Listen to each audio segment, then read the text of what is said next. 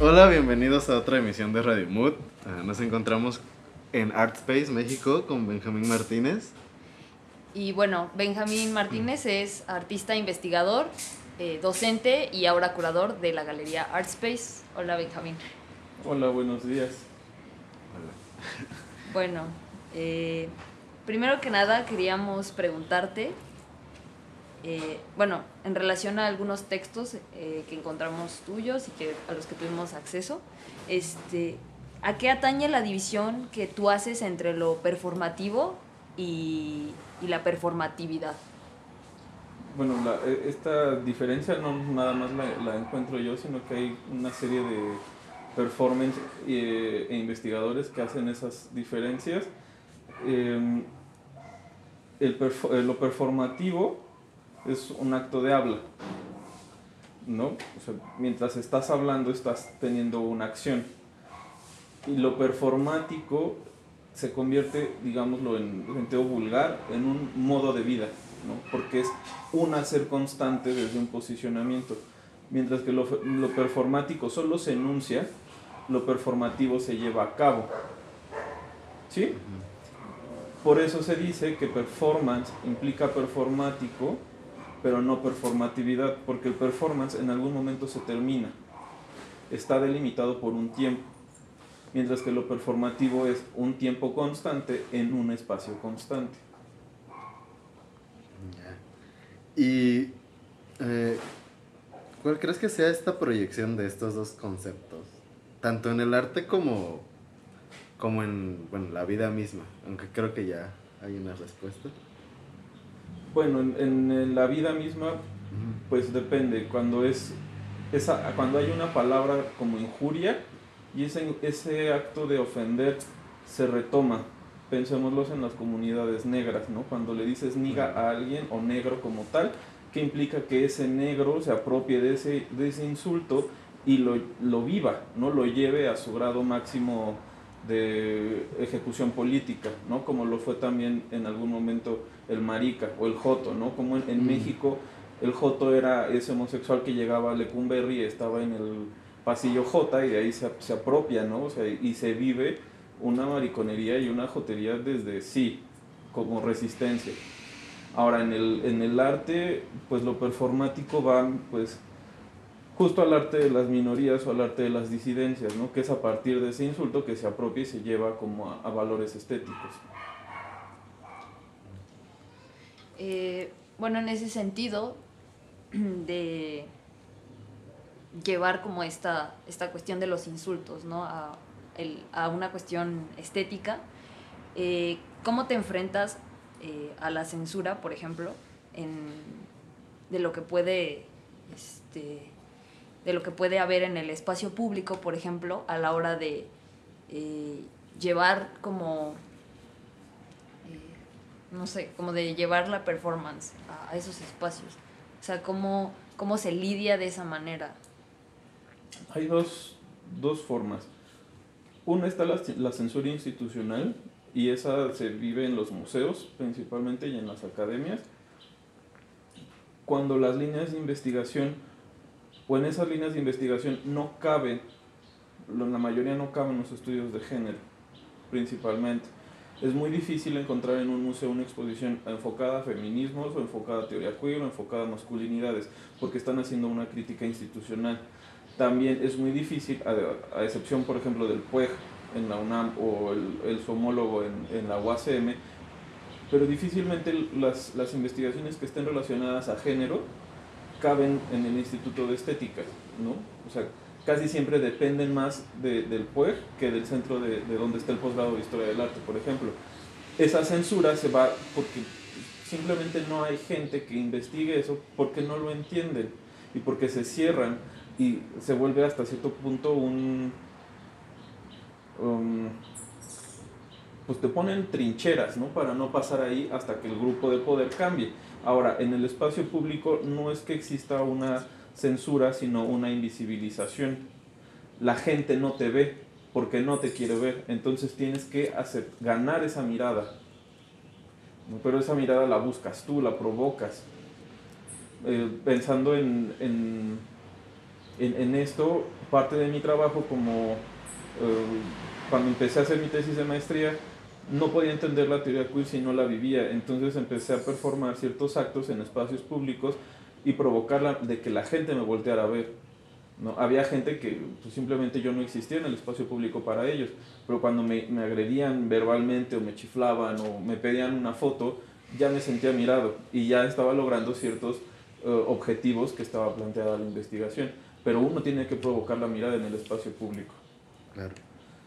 Ah, pensando en este, en esta pieza, bueno, en esta eh, toquecitas, uh, concibes, eh, ¿cómo concibes en tu producción esta capacidad de visibilizar las sexualidades otras dentro del espacio público o espacios normativos?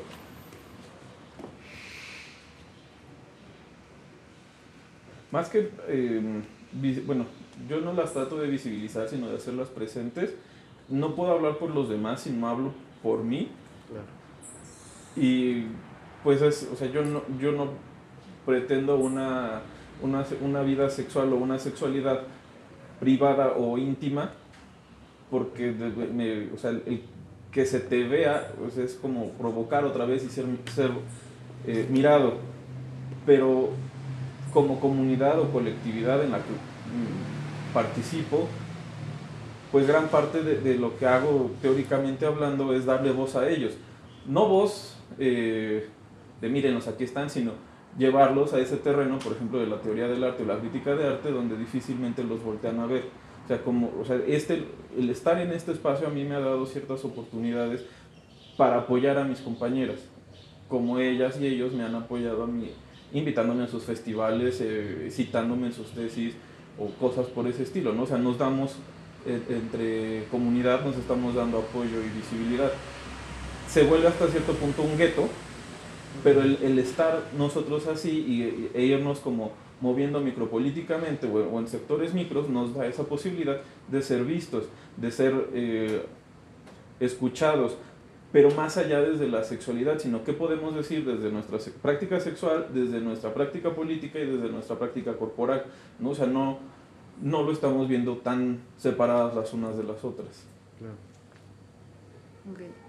Eh, bueno, pensando un poco más en eso, eh, ¿cómo consideras tú que debe, no que debe ser, sino cómo consideras tú que eh, es más mm, práctico generar esta relación entre la teoría y la praxis de, lo que implica el concepto queer.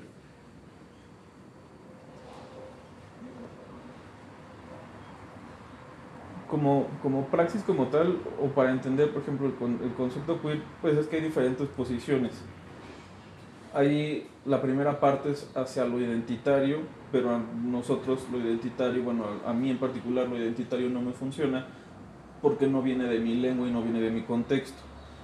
La otra parte es desde la pedagogía, bueno, no, la metodología y la tercera es la pedagogía.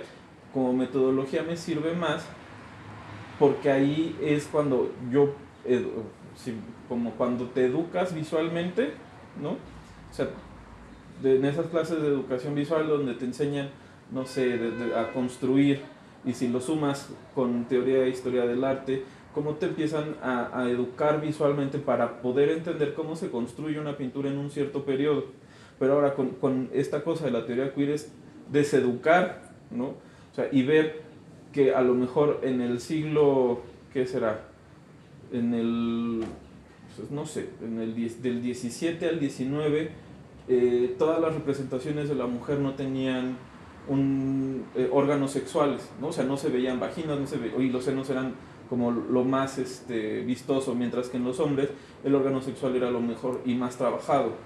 Ahora, después, en el siglo XIX, como en, en el simbolismo francés, todo lo que está atrás son de, de los cuadros son, son negros, ¿no? Y cómo eran representados y qué tipo de vestimenta traen. Es como empezar a, a maleducar la mirada, ¿no? como metodología.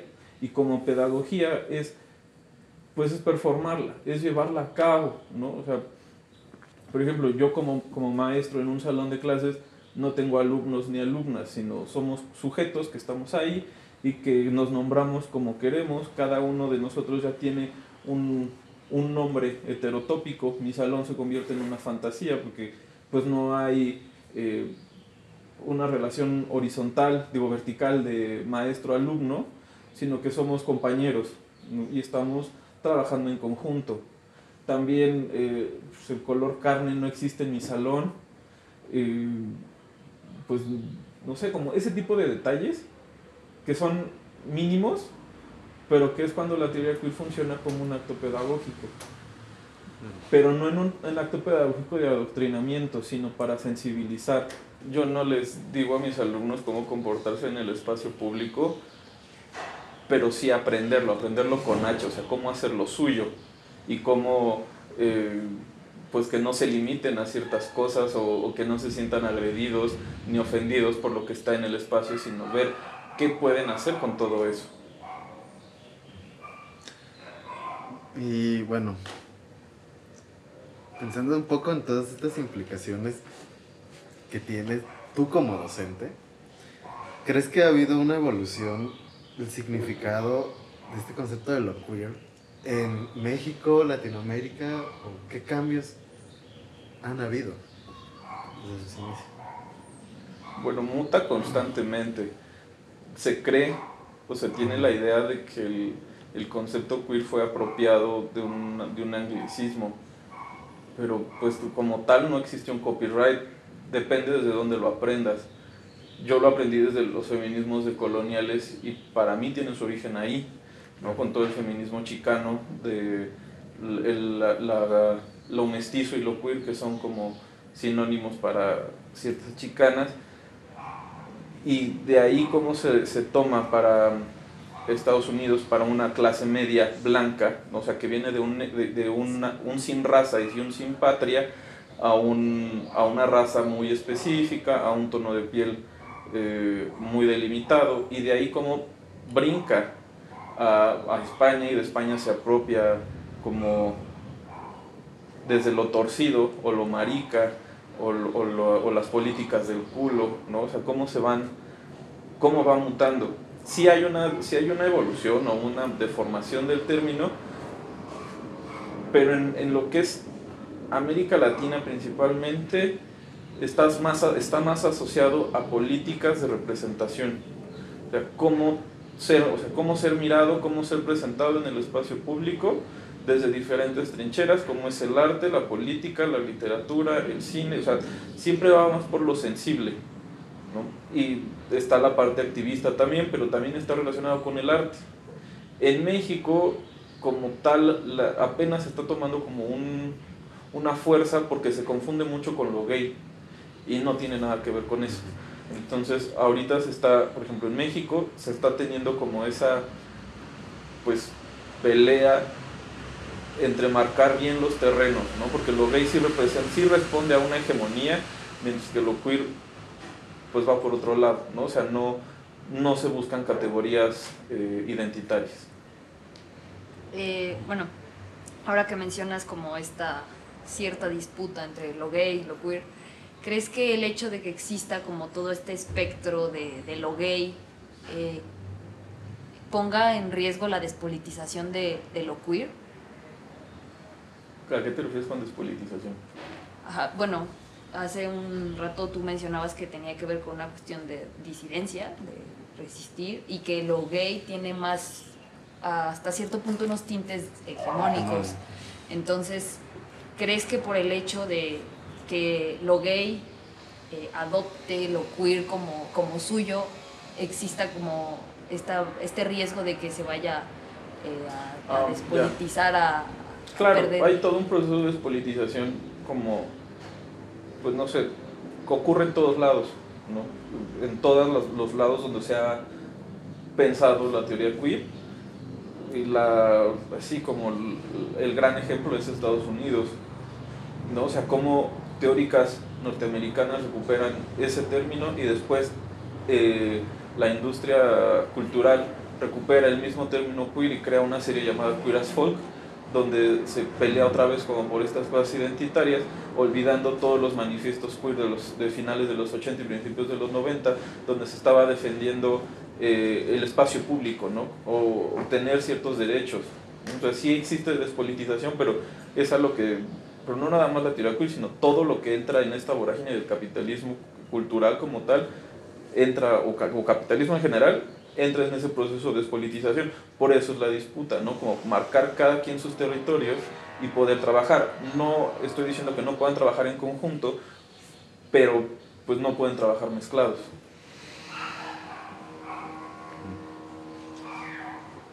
Bueno, eh, pues hasta aquí dejamos la primer parte de nuestra entrevista. Eh, espérenos la próxima semana y seguimos aquí con Benjamín Martínez. Gracias.